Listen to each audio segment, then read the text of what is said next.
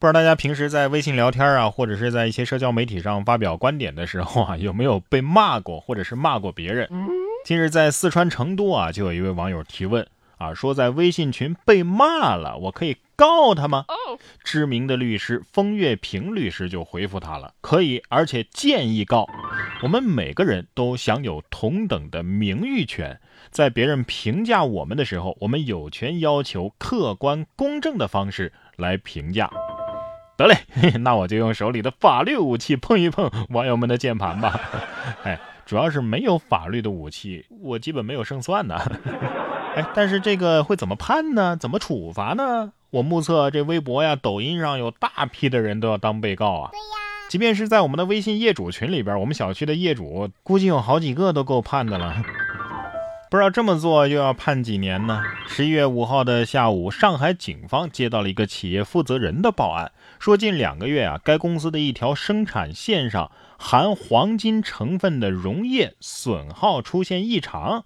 原本可以给大约一百块的手机电路板镀金的溶液，现在只能镀大约七十块了啊！怀疑是有人做了手脚。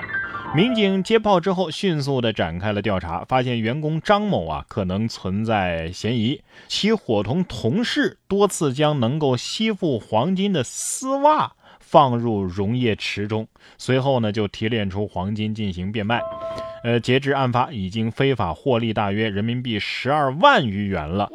现犯罪嫌疑人张某等已经被闵行警方依法刑事拘留。我刚开始看这个新闻的标题“男子丝袜炼金获利十二万元”，我还以为这旧丝袜里边能提炼金子呢。不过这也是开了眼界了啊！之前我所知道的用丝袜进行的犯罪。好像只有抢银行，哎，我但凡有这脑子，当年化学老师也不会让我气得住院呢。不光化学没学好，头发也掉了不少，不知道怎么办才好啊！说头皮屑啊，如果异常增多的话，原因可能是什么呢？你感染了马拉色菌。呃，医生提醒，这马拉色菌啊会导致头发油腻、头皮发痒，严重的时候就会引起毛囊炎，导致毛囊化脓，破坏毛囊干细胞，从而形成永久的脱发。哎，现在啊，所有青年的健康问题，我觉得解决方案归根结底就是少吃早睡。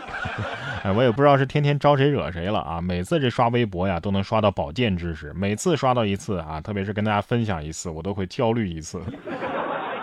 关键是能耐再大的皮肤科主任都治不好我的脱发，我都感觉我每次挂号是在踢馆，你知道吗？而下面这家人好像是在踢开发商的馆啊。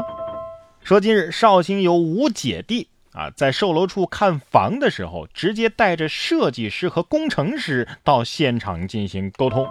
提出啊，想要打通能够让所有人住在一起的这个要求，他们人数众多啊，要求奇特啊，直接惊呆了现场众人。售楼处则表示啊，像这样要打通的情况啊，也确实是第一次见，目前还在协商沟通当中。嗯，虽然，但是你们直接买个别墅不是更省事儿吗？啊？不过这一家人的关系啊，看上去就很好，其乐融融的啊。但是你们要是过些年不想住这儿了，怎么转手卖呢？下面这只猫咪啊也很热情好客。近日，一则猫咪自己开门下楼带流浪猫回家吃饭的帖子火了。发帖人李小姐称啊，自己有一次下班之后啊，发现家门大开啊，还以为家中遭贼了呢。但是经过检查，她发现家中的猫和财物都没有丢失，但是猫粮却被一扫而光。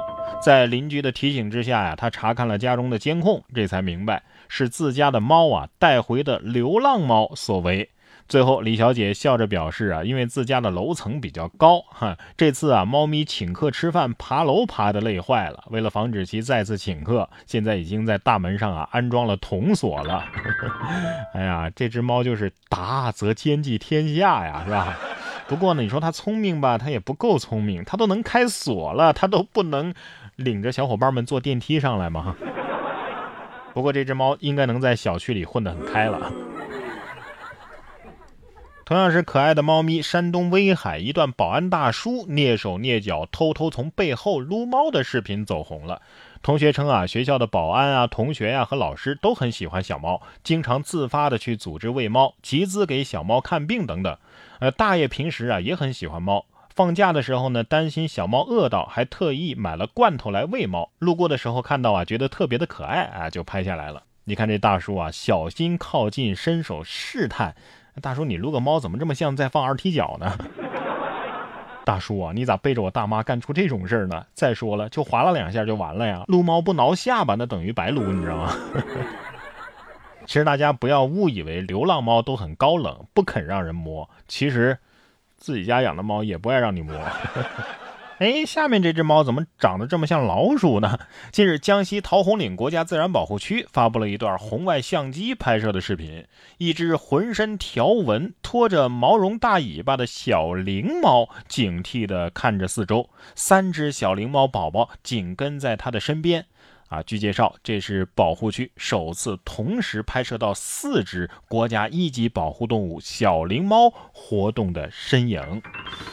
这是《哈利波特》里边那种会炸开的灵猫吗？打一下能变两只的那种？